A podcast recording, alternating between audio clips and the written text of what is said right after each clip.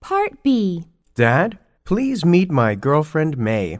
Glad to meet you, May. Glad to meet you too, Mr. Lin. And what is your family name, May? It's Chen, but you may call me May. May Chen. It's a nice name. Thank you, sir.